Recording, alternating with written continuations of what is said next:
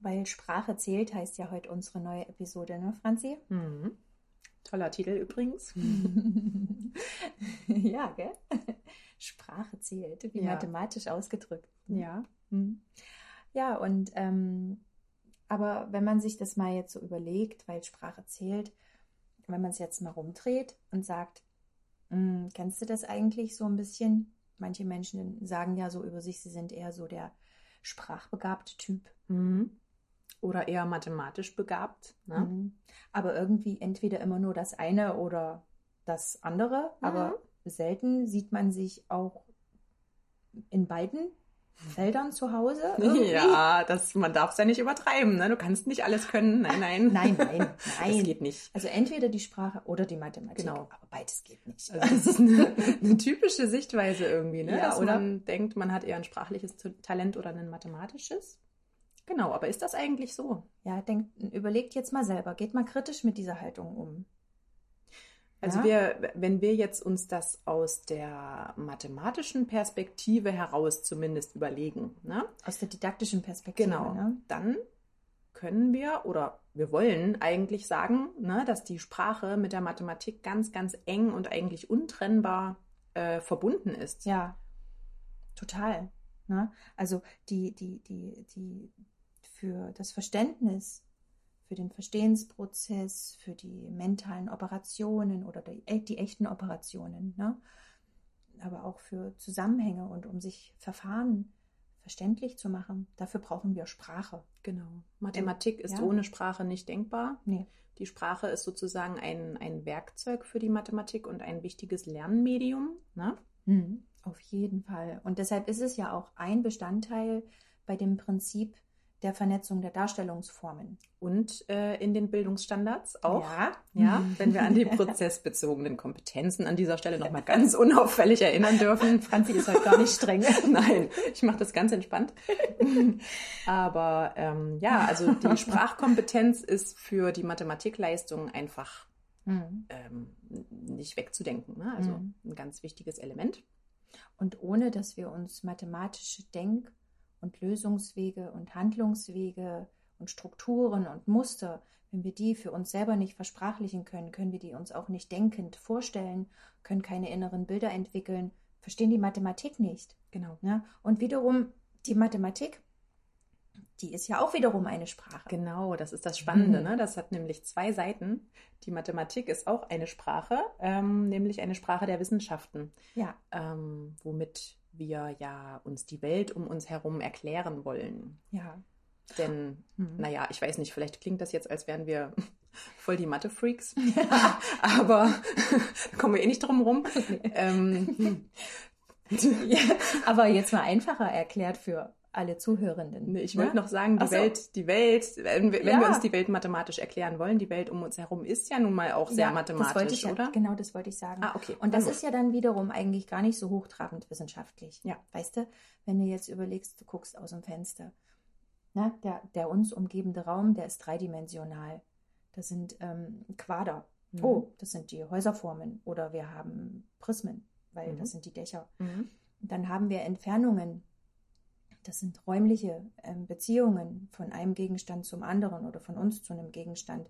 Das, das, da, da gehören die Längen dazu, da gehören also Größenvorstellungen dazu, da gehören auch Mengen dazu. Wie viele Menschen sind denn gerade hier eigentlich? Geschwindigkeiten, wenn ich Straße? gerade die Straßenbahn hier draußen Ja, vorbeifahren genau. sehe. Ne? Das ist auch eine- Oder die Zeit, wenn wir sehen, wie dunkel es eigentlich gerade schon draußen geworden ist.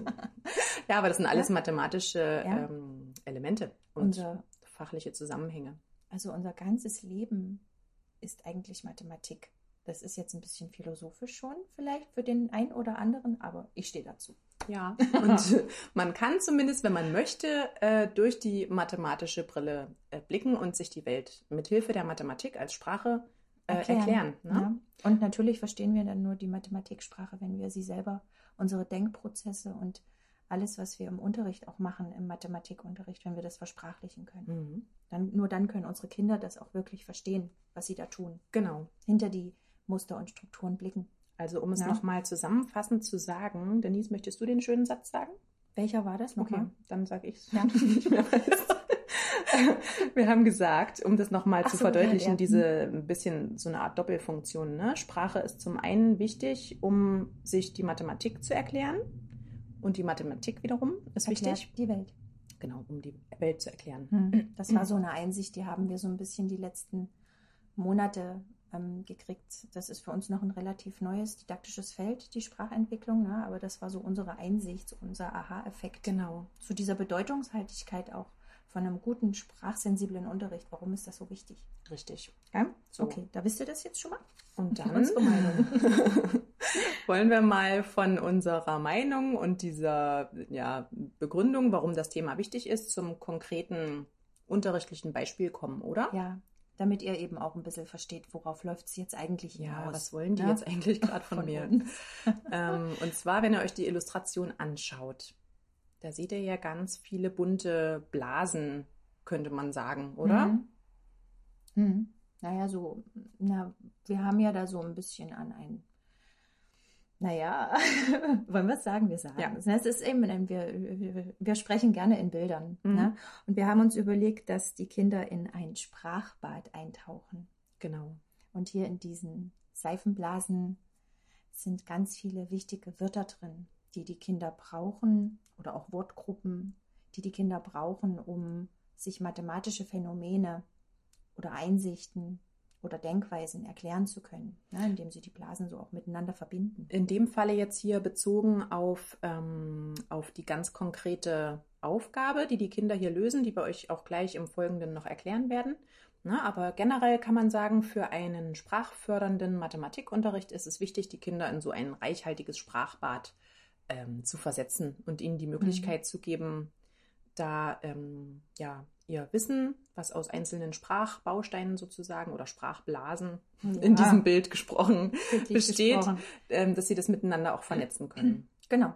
Ja? Okay, so und jetzt, jetzt fangen wir mal an und wollen mal einen Ausschnitt aus diesem Sprachbad euch mal exemplarisch vorstellen anhand einer Aufgabe. Mhm. Das ist natürlich nur ein Ausschnitt. Das, genau. Dieses Sprachbad ist riesengroß, ja, unendlich groß. Und es gibt auch unzählig viele, also unzählig viele vielleicht nicht, aber wahnsinnig viele Möglichkeiten, äh, auch die ja. Aufgabe, die wir euch jetzt gleich erklären, ähm, noch zu erweitern. Ne? Mhm, und anzugehen auch. Aber ne? wir wollen natürlich, um das Ganze fassbar zu machen äh, und den zeitlichen Rahmen nicht zu sprengen, das ganz konkret und kurz fassen. Wir versuchen es zumindest. Ihr kennt uns ja inzwischen. Es gelingt uns manchmal besser, manchmal, manchmal weniger. ähm, okay. Okay. Also, die also, Aufgabe. Ne? Es geht hier, das haben wir euch ja in der Brücke schon erzählt, im Vorfeld äh, um die Würfelbauwerke. Und das seht ihr auch auf dem Bild, wenn ihr da drauf schaut. Genau. Ne? Aber hier ist das Bild ein bisschen anders oder besser gesagt erweitert zu, im Vergleich zur zum Bild der ersten Episode. Ja, der, ja? Äh, also das Kind auf der linken Seite wird euch an die erste Episode erinnern. Mhm. Und jetzt ist es hier eben noch erweitert worden, genau. Ähm, und die Aufgabe, an der die Kinder hier sozusagen gerade arbeiten, lautet, ähm, beschreibe einem anderen Kind, wie du dein Würfelgebäude bauen kannst. Ähm, beschreibe das so gut, dass das andere Kind ähm, das Würfelgebäude nachbauen kann, ohne dass es dein Würfelgebäude sieht. Ja. Oder? Also Können wir es nochmal besser erklären? Ja, also sozusagen, ihr stellt euch vor, da ist ein Sichtschutz davor, dazwischen den Kindern. Muss nicht unbedingt sein. Wir haben es jetzt für die Illustration gemacht. Ne? Mhm. Dass also das eine Kind, hier in dem Fall das rechte Kind, hat schon ein fertiges Würfelgebäude vor sich stehen. Das ist schon fertig gebaut auf der Bauunterlage. Und das Kind muss jetzt dem Kind, was gegenüber sitzt und was das fertig gebaute Würfelgebäude eben nicht sieht, mhm. ähm, so versprachlichen, dass es den Bauprozess nachvollziehen, nachvollziehen kann. kann. Mhm. Und dass es das stückweise handelnd, handelnd kann, nachbauen kann. Ne? Mhm. Und, das, und dieses nachbauende Kind bekommt von dem beschreibenden Kind, muss es eben sehr präzise Handlungsanweisungen bekommen. Und das ist sprachlich eine unglaubliche Anforderung. Also ja. nicht nur sprachlich gesehen, ne? auch wenn wir jetzt an die Raumvorstellung im ja. Allgemeinen denken. Raumbegriffe und ja. alles. Ne? Ja. Räumliche Vorstellungskraft, das Operieren im Raum mit solchen räumlichen Gebilden, das hat ein sehr hohes Anforderungspotenzial. Genau. Ne? Und dann könnt ihr euch wahrscheinlich vorstellen, wenn ihr euch jetzt in, in die Lage der Kinder hineinversetzt. Oh, das ist schon, na, da gehört was dazu. Ja, ihr könnt ja vielleicht Ja. wirklich mal euch ähm, das Gebäude anschauen, Mhm. das ähm, das Kind auf der rechten Seite vor sich hat. Und mal überlegen, ja, okay, wie, Mhm. wie würde ich denn jetzt dieses Gebäude jemandem beschreiben und versprachlichen, der es nicht sehen kann, ähm, sodass er eine ganz, ganz konkrete Vorstellung dann davon gewinnen Mhm. kann. Ja, das ist wirklich nicht so leicht. Mhm. Also was brauche ich dafür? Was braucht es alles, um diesen Bauprozess eindeutig und genau nachvollziehbar, nachbaubar ist? Ja, Ja. um das nachbauen zu können, genau. Und da haben wir schon überlegt, da gehört schon ein bisschen Vorarbeit dazu. ja, Ja, also man kann jetzt nicht sagen, so, ich gebe euch jetzt diese Aufgabe und ihr macht das schon. Das klappt. Ah. Nee, wobei, nee, nee. wobei, Denise, wir vorhin Ja, diskutiert wir haben, haben ob, man, diskutiert. ob man das nicht tatsächlich genauso auch machen könnte. Ja. Ne? Genau, und da haben wir gedacht, ja, warum nicht? Weil eigentlich in dem Moment, wenn die Kinder das mal machen und eben mal, wir sagen es jetzt mal in Anführungsstrichen, ein Misserfolgserlebnis hatten, dass es eben nicht so leicht klappt. Weil sie eben bestimmte Dinge vielleicht noch nicht präzise genug versprachlichen können, weil ihnen Ja. vielleicht bestimmte Begriffe fehlen oder Ja. sie noch nicht so strukturiert im Kopf das Mhm. Ganze ähm, vornehmen können. Ne? Ja, dass die eben merken, okay, das ist wirklich eine problemhaltige Aufgabe. Und das Gebäude, was am Ende gebaut wurde, sieht gar nicht aus wie das, was ich eigentlich beschrieben habe. Was ist denn Ja, jetzt hier passiert? Was ist hier passiert? Ja. Na, und da haben wir uns überlegt, was könnte man da machen? Vielleicht habt ihr ja auch selber, wenn hier Lehrer zuhören, vielleicht habt ihr ja schon selber eine Idee, wie man das jetzt angehen könnte. Aber wir haben uns gedacht, vielleicht wäre es ja eine Idee, mal ein Kind exemplarisch nach vorn zu holen oder einen Sitzkreis oder das kann Wie auch auch an seinem Platz sitzen Ja. bleiben. Ja? Dass, es, äh, dass mal ein Kind exemplarisch versucht, ein verdecktes Würfelgebäude, was nur das Kind selbst es sehen kann, ähm, diesen Bauprozess zu versprachlichen Mhm. und zu beschreiben. Mhm. Und äh, dann können ja ein paar Kinder mal probieren, das zu bauen Genau. mit, Ja. mit Hilfe dieser Anweisung. Wir haben uns zwei Ja. verschiedene Varianten sogar Ja. überlegt. Zum einen Mhm. ähm, könnte man sagen, ein Kind versprachlicht ähm, Ja. den Bauprozess und alle anderen Kinder haben jetzt die Möglichkeit, das ähm, sozusagen handelnd nachzuvollziehen und dieses Gebäude Mhm. zu bauen, so wie sie eben die Versprachlichung verstehen. Ja, Oder aber man sagt, okay, ähm, nicht alle bauen, sondern nur ein oder zwei Kinder oder Mhm. wie auch immer und die anderen sind die Beobachter. Ne? ja. Und da, äh, da wird es eigentlich noch spannender, weil da geht die Metakognition los. Ne? Also Genau. dieser Prozess, ich beobachte von außen einen Lernprozess. Ich gucke drauf, was braucht es. Also Ja. die Kinder bräuchten dann natürlich ähm, Beobachtungsaufträge. Ne? Mhm. Was fällt dir auf? An welchen Stellen? Ähm, Wo hat noch ja. Information gefehlt? genau. Ne? Welche Information hätte vielleicht geholfen? Welche Worte oder welche Sätze hätten geholfen? Mhm. Oder, oder wo war es auch schon gut gelungen? Was hat geholfen? Mhm. Ja, also welche Information war auch hilfreich? Um positiv das zu betonen, definitiv. Und immer natürlich diese W-Fragen, diese offenen Fragen. Ne? Also nicht, hat dir das jetzt was gebracht, die Beschreibung? Äh, ja, nee. Sondern wir wollen ja wirklich äh, in den Diskurs gehen mit Genau. den Kindern und die Kinder sollen nachdenken. Ne? Und was wir auch noch gesagt haben, also weil du ja gerade gesagt hast, es ist ganz, ganz wichtig, dass man gemeinsam reflektiert und Mhm. eben metakognitiv da nochmal drauf schaut.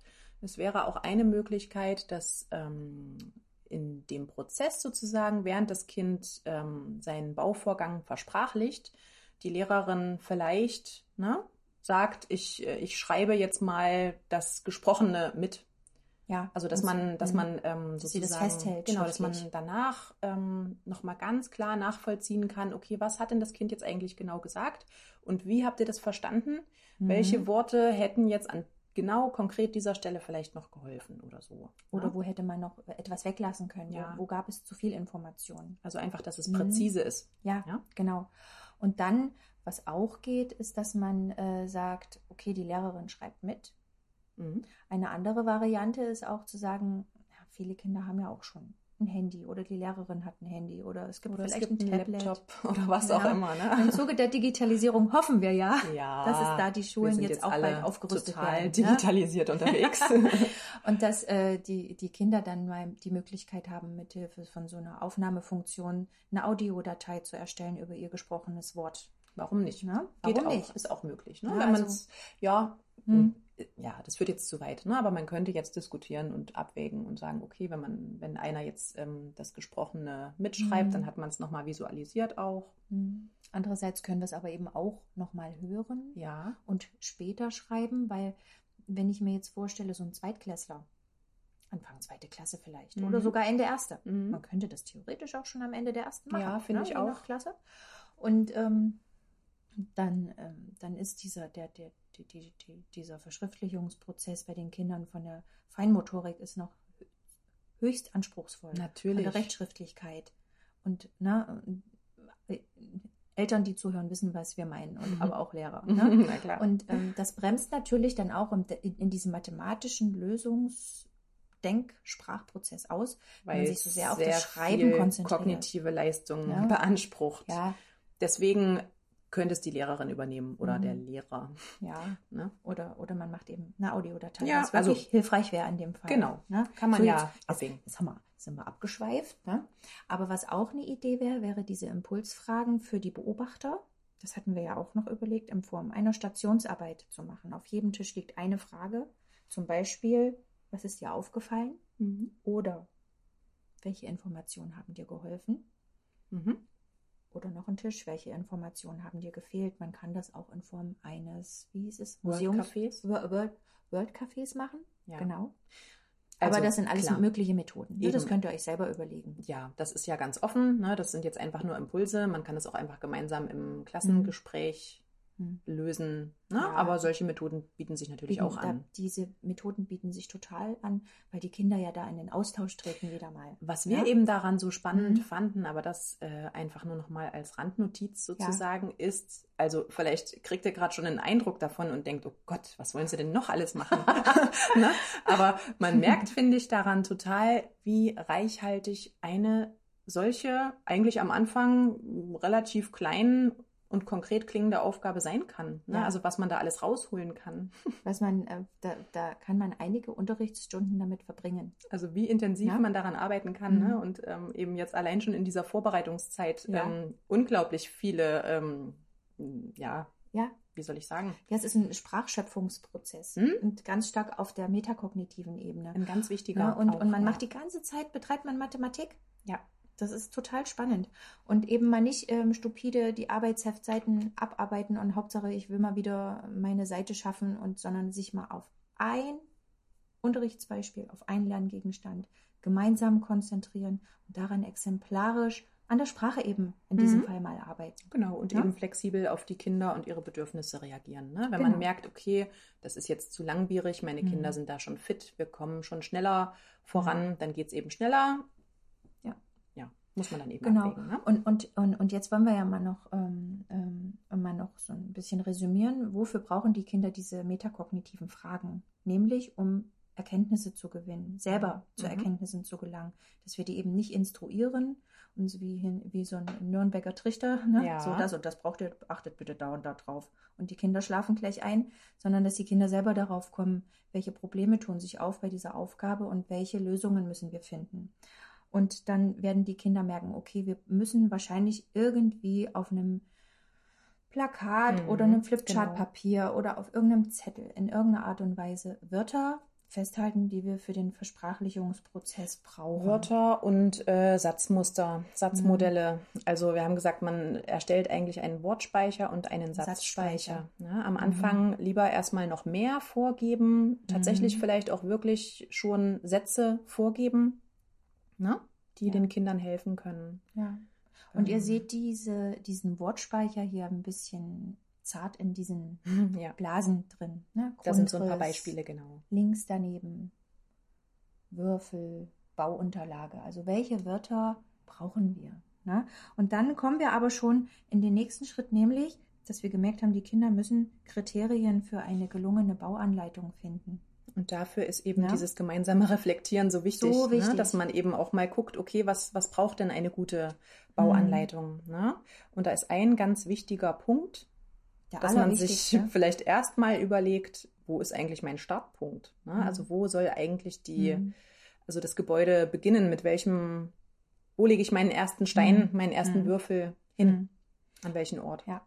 Und vor allen Dingen ist in dem Falle, sobald das Kind eine Bauanleitung formuliert, ist von allergrößter Wichtigkeit, dass es sich in die Situation des Zuhörenden begibt. Oh ja, und das ist, oh, das ist wirklich eine große. Das ist ein hohes pädagogisches Lernziel auch. Nicht nur ein mathematisches. Der ja? Perspektivwechsel. Der Perspektivwechsel, Empathie. Mhm.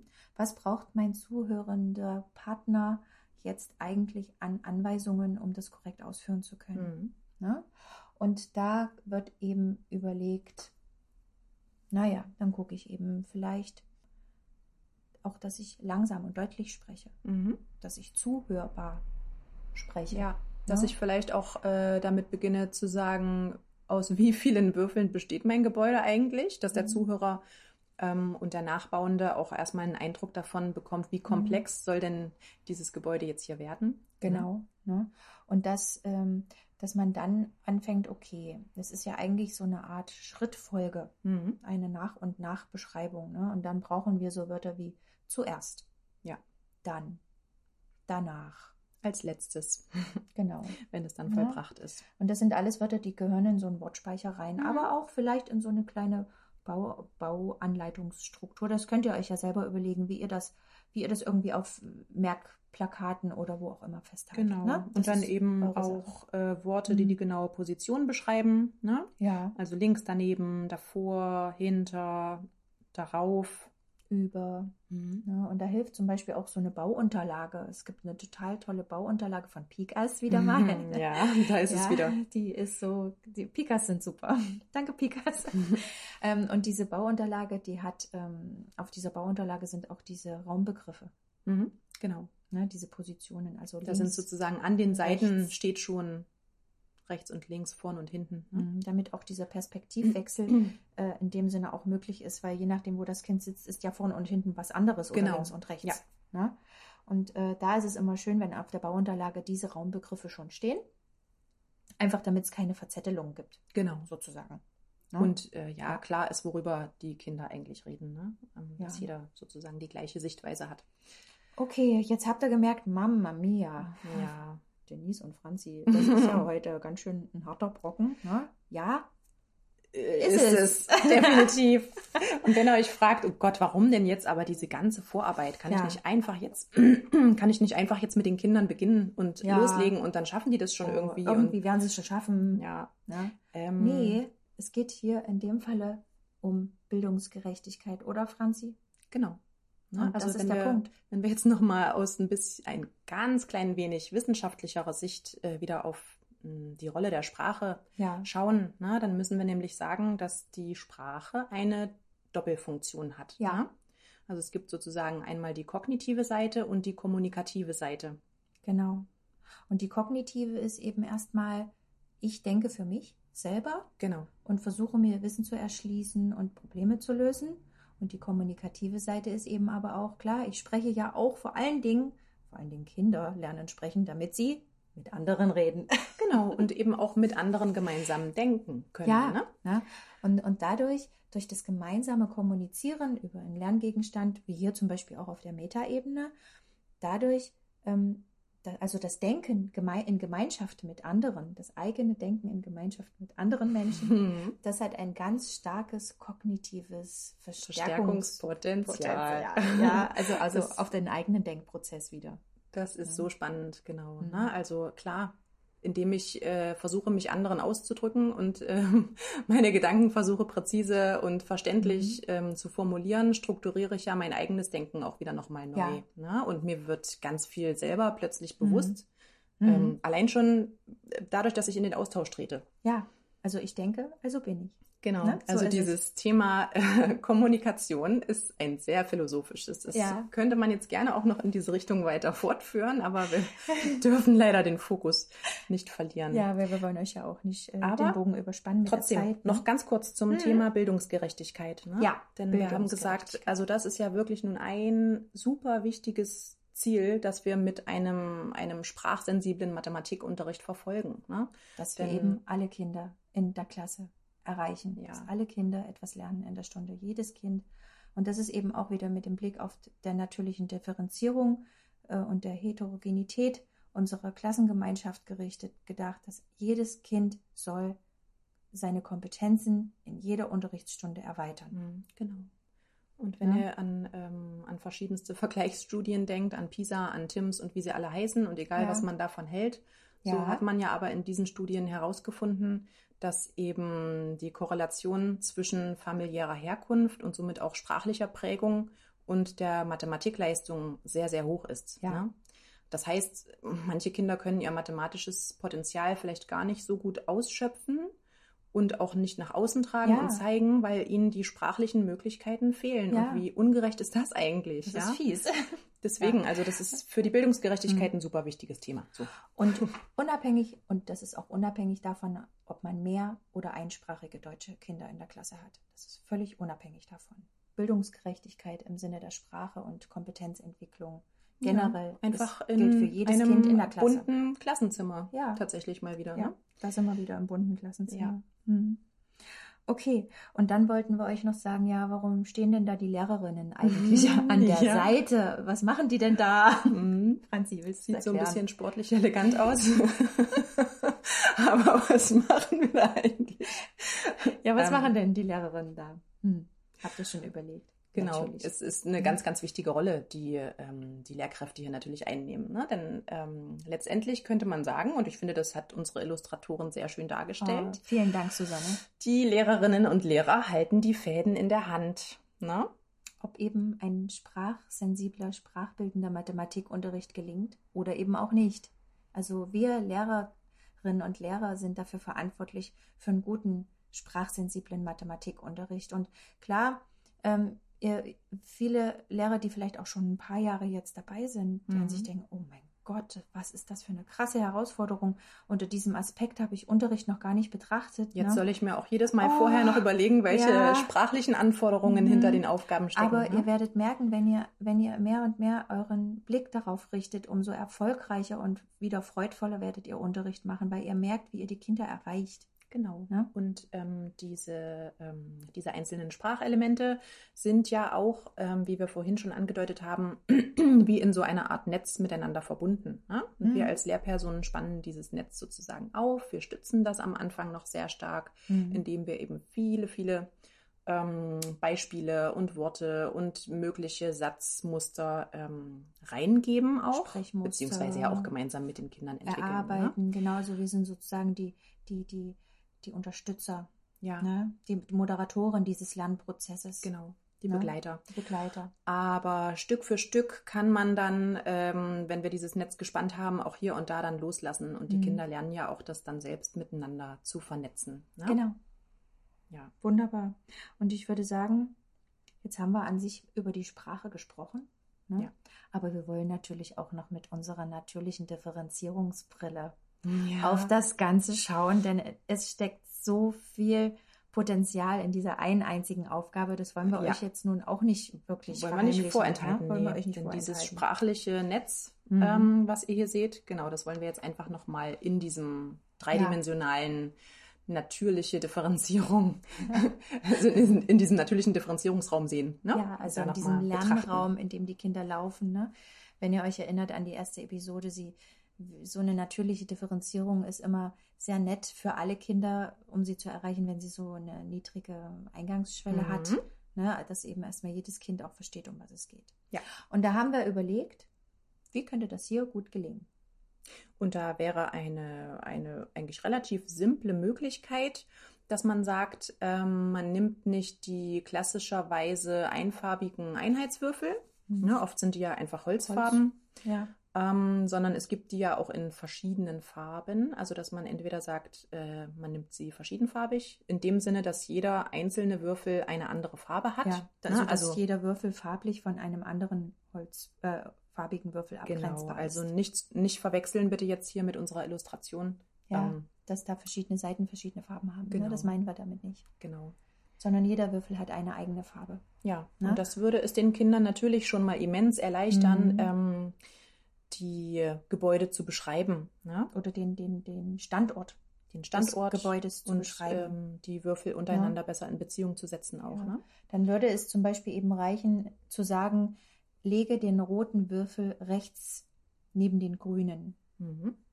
Und nicht, äh, dass man sagen muss, lege nun den Würfel in die Mitte Der auf hinteren Reihe. der hinteren Reihe der Bauunterlage. Mhm. Na, das ist schon, äh, man braucht natürlich, wenn man einfarbige Würfel hat, viel mehr Raumbegriffe, viel mehr, ähm, ja auch ähm, diese Relationsbegriffe, was liegt von etwas anderem, wie Mhm. in welcher Lage. Mhm. Die Würfel sind eben voneinander unterscheidbar und damit können sie spezifischer, also können die Kinder spezifischer noch äh, Bezug nehmen. Ja, ne? und die, die äh, leichter entdecken. Genau. Ne, wo gehören die hin? ja. Na, das wäre eins und dann das Nummerieren.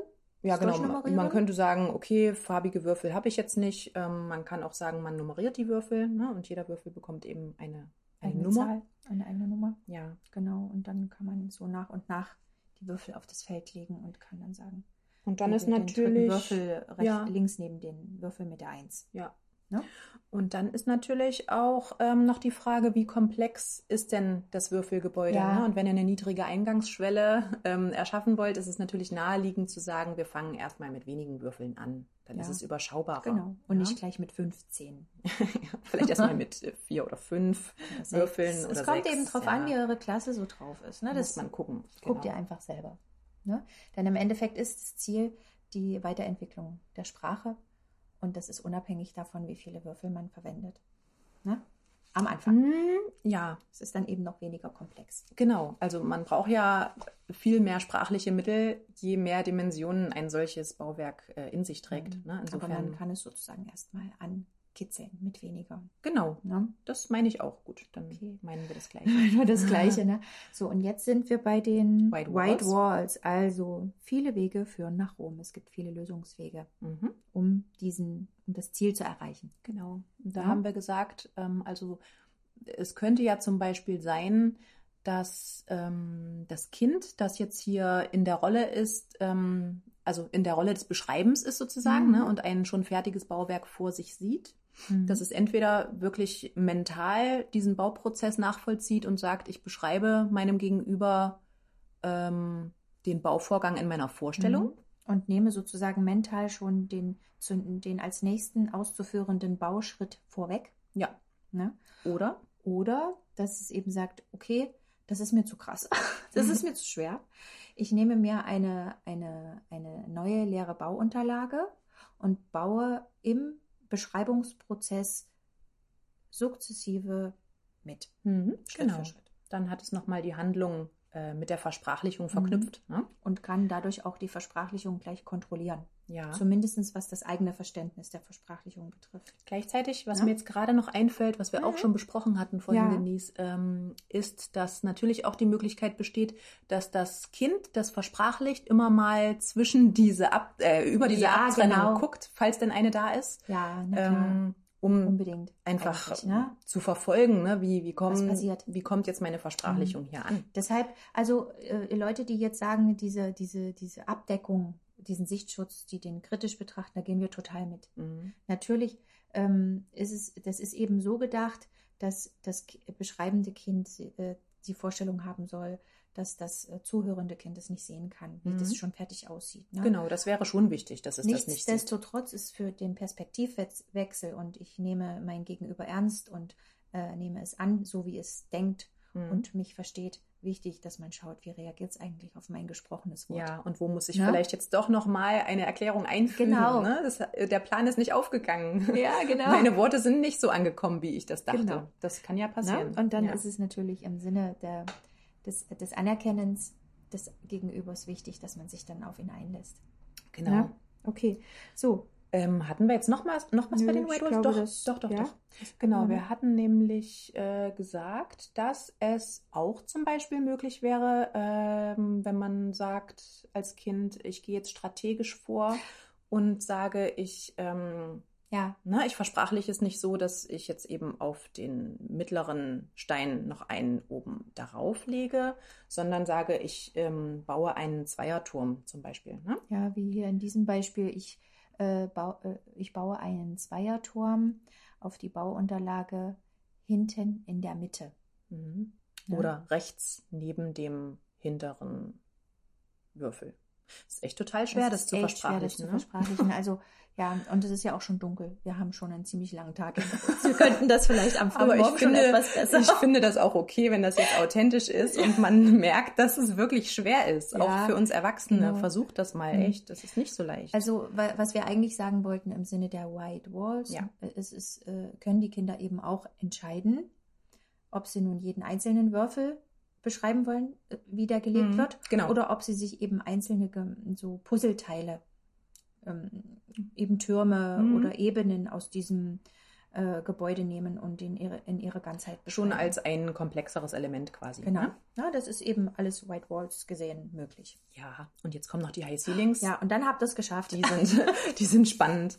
Willst Die du das sind- mal erklären, Denise? Ja, also äh, wa- was, was wir ja uns überlegt haben, so was das naheliegendste ist, klar High Ceilings, wir nehmen viele Würfel. Ja. Oder und wir machen bauen, das Gebäude komplexer damit. ne? Ja, eben sind viel, dass wir ganz, ganz viele Ebenen haben. Mhm. Also nebeneinander, hintereinander, übereinander. Mhm. Ne? Aber was ist eigentlich, was ich jetzt noch ein bisschen spannender fände, wenn man jetzt so ein bisschen guckt im Sinne des Prinzips der Vernetzung der Darstellungsformen, dass vielleicht das Kind, das, das den Bauprozess beschrieben bekommt, gar nicht mehr in echt nachbaut, sondern gleich eine, naja, gleich einen Bauplan erstellt. Ja. Vielleicht klappt das.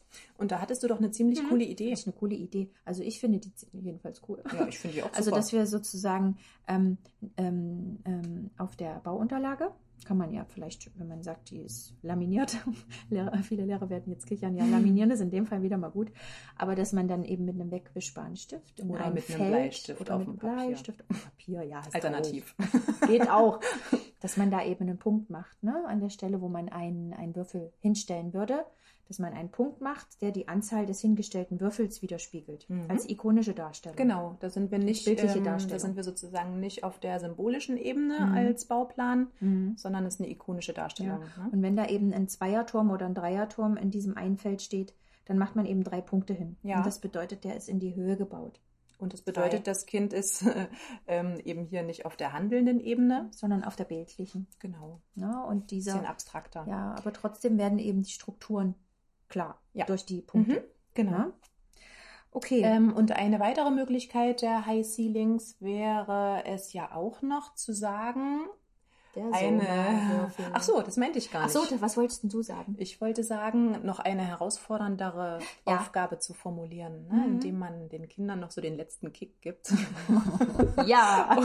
und, juhu, und sagt, ähm, ja, wie könnt ihr vielleicht den Bauvorgang so formulieren, dass ihr in möglichst wenigen Schritten ähm, es Ziel schafft, kommt. das Gebäude zu beschreiben, dass es nachbaubar Mit, ist. Ne? mit möglichst wenig Bauschritten Ja. beschreiben. Ja. Und da kommen wir auch schon wieder mehr noch in die Problemlösekompetenzen. Mhm. ne, dass die Kinder ganz strategisch handeln, dass sie eben nicht einzeln die Würfel erklären, sondern eben ein, äh, mehrere Elemente Ja. zusammenfügen Ja. und als Einheit gleich bauen lassen. Genau. So. Naja, und der Sommerwürfel. Puh, ja. Puh. Ge Würfelgebäude aus dem Sommerwürfel. Auch ziemlich cool übrigens. Sommerwürfel, was ganz Ja, Tolles für die Das könnt ihr, wenn euch das ähm, noch näher interessiert, ja auch noch nachlesen. Ja. Ach so, Okay. Und zum Thema Nachlesen noch ganz kurz. Ja, Wir wollten noch sagen, der Vollständigkeit halber mache Ja, ich das jetzt einfach ja, noch, auch wenn wir jetzt schon sehr viel sind echt drüber. Hm. äh, gesprochen haben. noch kurz zu unserem Titel. Ähm, wir fanden den so schön, Ja. ne, weil Sprache zählt, aber den haben wir Weil uns Sprache zählt. ja, Doch. Wir haben uns den nicht selber ausgedacht. Ja. Und zwar heißt so ein sehr, sehr spannender Artikel im Übrigen, den ihr, wenn ihr euch für dieses Thema interessiert, auch gerne nochmal selber nachlesen könnt. Ja. Genau. Der ist von Lena Wessel, Andreas Büchter und Susanne Prediger. Ja. ja. Weil Sprache zählt. Okay, ja. Weil Freizeit auch zählt. Hören wir jetzt auf. Um jetzt mal den Übergang Schlaf. zu schaffen, sagen Schlaf wir jetzt zählt auch. gute Nacht. Ja, gute Nacht. Tschüss. Danke fürs Zuhören bis Ja, jetzt. und ne? Entschuldigung für die lange Zeit.